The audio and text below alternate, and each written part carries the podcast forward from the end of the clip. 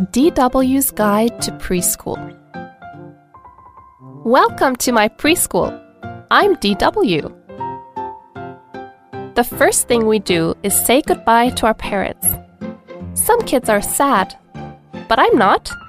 I love preschool. Besides, the parents come back when we're finished. It's no big deal.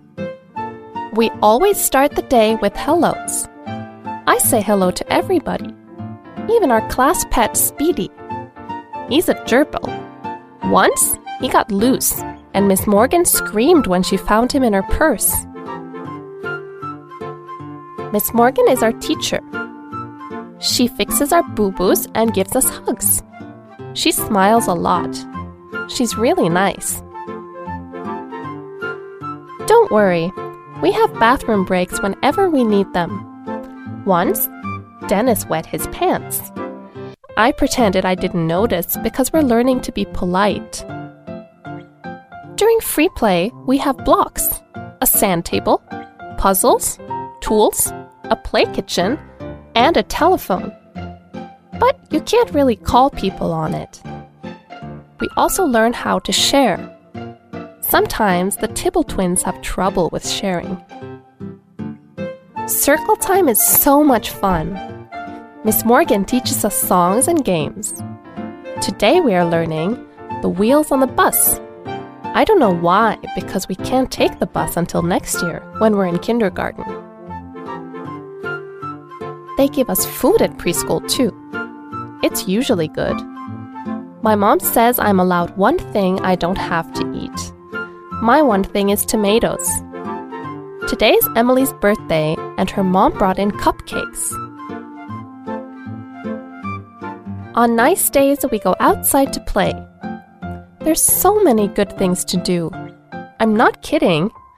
We run and jump and swing and slide. We have to take turns. The Tibbles are working on that too. We learn numbers at preschool. I can count to seven. Emily can count to ten. Tommy Tibble says he can count to a hundred, but we've never heard him do it.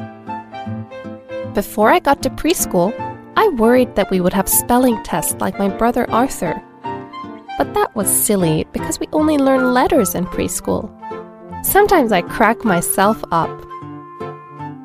When we go on field trips, we have to pick partners so we don't get lost. I got lost at the supermarket once, and the boss announced my name on the loudspeaker. I've been thinking about asking him to do it again sometime.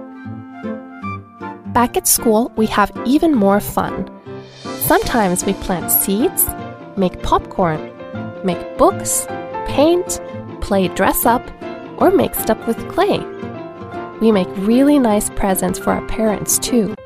Preschoolers don't have a lot of money, you know. Every day at story time, Miss Morgan reads us books.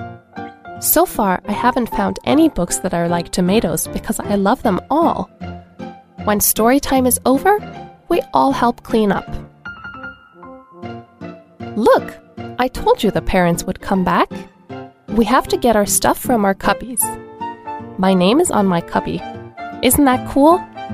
The last thing I do is say goodbye to everyone, even Speedy. Now we have to go home. But I'm not sad because I get to come back tomorrow.